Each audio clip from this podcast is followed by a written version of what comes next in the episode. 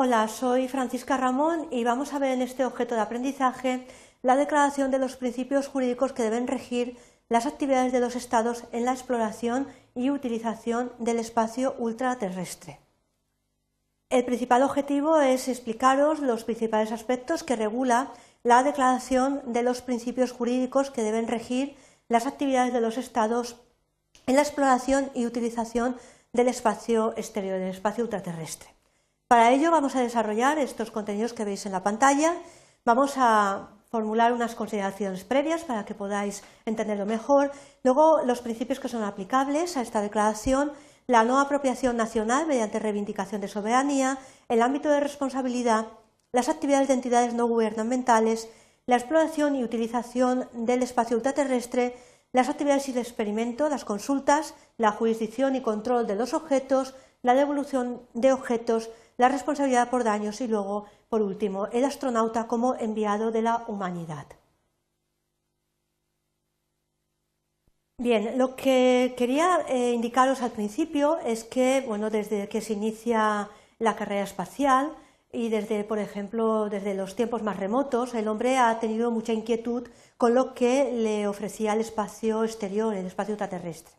Las grandes eh, posibilidades que ofrecía a la humanidad la entrada del hombre en ese espacio desconocido es lo que propició pues, la carrera espacial entre las grandes potencias para eh, bueno, pues, conocer lo que había eh, pues, más allá del espacio que teníamos como espacio aéreo. El interés, por ejemplo, del ser humano en conocer lo desconocido y precisamente el progreso ha conllevado que eh, se elaborasen una serie de tratados de ámbito internacional, como es el Tratado del Espacio,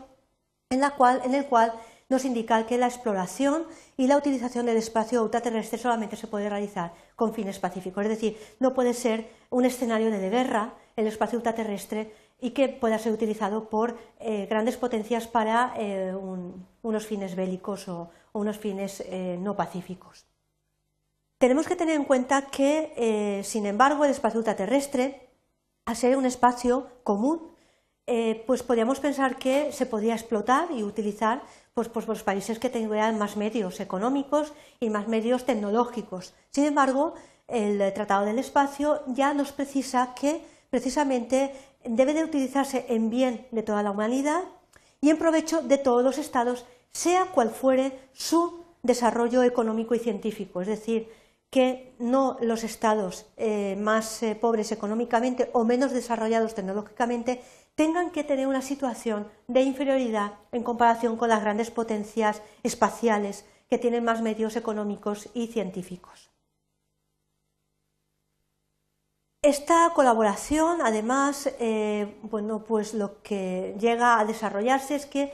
se aplique lo que se ha denominado el principio de colaboración mutua. Este principio es precisamente el eh, fomentar las relaciones amistosas entre los estados, independientemente de su cultura, de eh, su poder económico o de su conocimiento científico. Y además, eh, precisamente, se condena todo tipo de propaganda o todo tipo de actividad que esté destinado a provocar, atentar, alentar cualquier amenaza a la paz, al quebrantamiento de la misma o que sea un acto de agresión y no se puede eso desarrollar en el espacio ultraterrestre.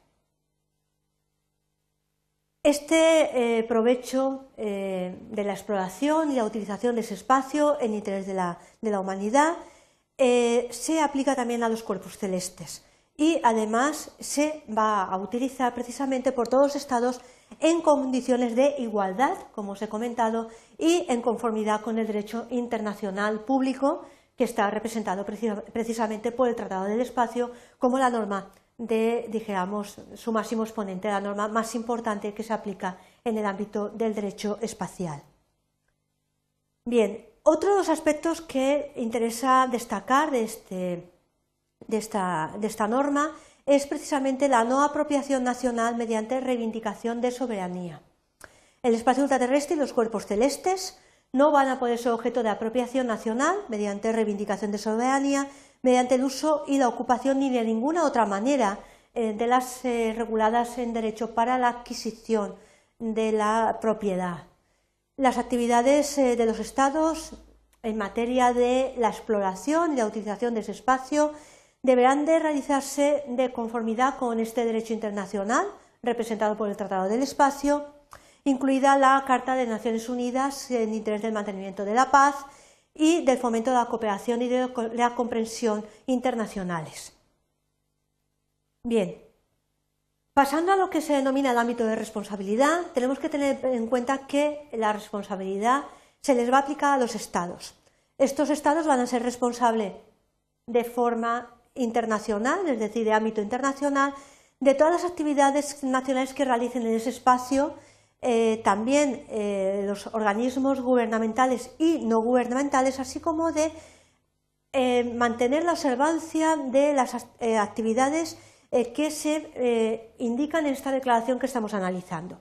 Entonces, esa responsabilidad va a ser de tipo civil, va a ser una responsabilidad por daños y perjuicios en el caso en que se realice una actividad que vaya a producir un daño tanto a personas como a cosas. Tenemos que tener en cuenta que las eh, actividades de entidades no gubernamentales es muy importante, ya que en esas actividades que realicen estas entidades eh, deberán ser utilizadas y vigiladas constantemente por el Estado interesado. Cuando se trate, por ejemplo, de actividades eh, que realicen en el espacio ultraterrestre una organización internacional,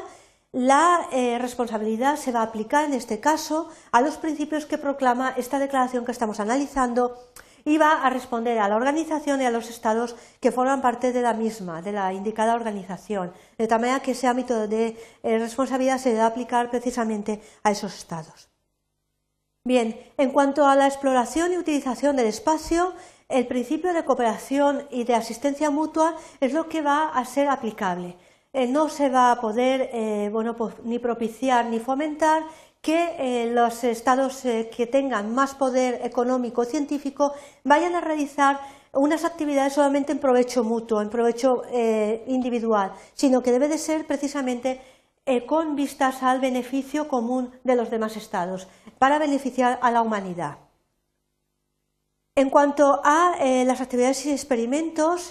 bueno, pues tenemos que tener presente que si un Estado tiene motivos para eh, creer que una actividad o un experimento que se está realizando eh, bueno, en el espacio ultraterrestre puede eh, crear un obstáculo que sea bueno, motivo para impedir las actividades de otros estados en materia de exploración y utilización, pues va a tener la posibilidad de realizar las consultas internacionales que sean oportunas para bueno, emprender esa actividad o experimento. Es decir, se facilita que las actividades y experimentos que se realicen no vayan a obstaculizar precisamente una actividad que pueda realizar otro Estado. Y para saberlo se permite que se pueda consultar precisamente antes de realizarse para evitar ese posible eh, obstáculo o entorpecimiento de la actividad de otro Estado, ya que no puede entenderse como la actividad solamente en beneficio de un Estado eh, solamente de forma individual. En cuanto a la jurisdicción y control de los objetos, el Estado en cuyo registro figure precisamente el objeto lanzado al espacio va a retener la jurisdicción y control de ese objeto. Estamos hablando de los objetos espaciales, no del espacio ultraterrestre, que no va a ser objeto de soberanía ni de titularidad sobre el mismo. Sin embargo, esta jurisdicción y control sobre el objeto se extiende también al personal que vaya dentro de ese objeto, pues por ejemplo puede ser eh, la tripulación de un transbordador, de un cohete espacial, mientras se encuentre dentro del espacio ultraterrestre. La propiedad de los objetos lanzados al espacio y de las partes no se modificará con motivo de su paso por el, espacio ultraterrestre ni de su regreso a la Tierra. Es decir, eh, mientras eh, se mantengan situados precisamente en el espacio ultraterrestre, por ejemplo, la Estación Espacial eh, Internacional o la Estación Espacial Europea, esa titularidad, eh, que va además por módulos, va a ser precisamente la titularidad que se tenga el, el, Estado sobre esa parte del objeto. No va a cambiar porque esté situado en el espacio exterior.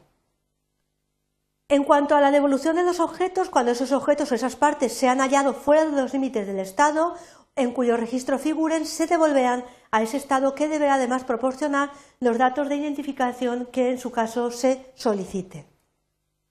La responsabilidad eh, por daños, eh, pues eh, tenemos que tener en cuenta que si se ha producido un daño a otro estado diferente, pues las personas van a poder exigir esa responsabilidad por los daños que se hayan producido por parte de un objeto que se ha lanzado al espacio bueno, pues aéreo o en el espacio ultraterrestre. Y por último, lo que indica respecto del astronauta como enviado de la humanidad. Los estados van a considerar a todos los astronautas como enviados de la humanidad, tienen esa consideración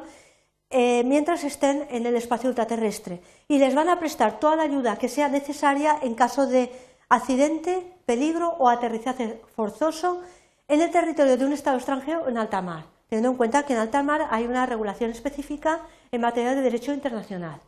Los astronautas que hagan dicho aterrizaje serán devueltos por medio seguro y sin tardanza o demora al estado de registro de su vehículo espacial es decir, donde hayan estado eh, registrado el vehículo en que hayan sido lanzados al espacio ultraterrestre, van a ser devueltos a ese estado de registro. Tenemos que saber que el estado de registro puede ser diferente del estado de lanzamiento, pues en este caso la devolución se realiza al estado de registro.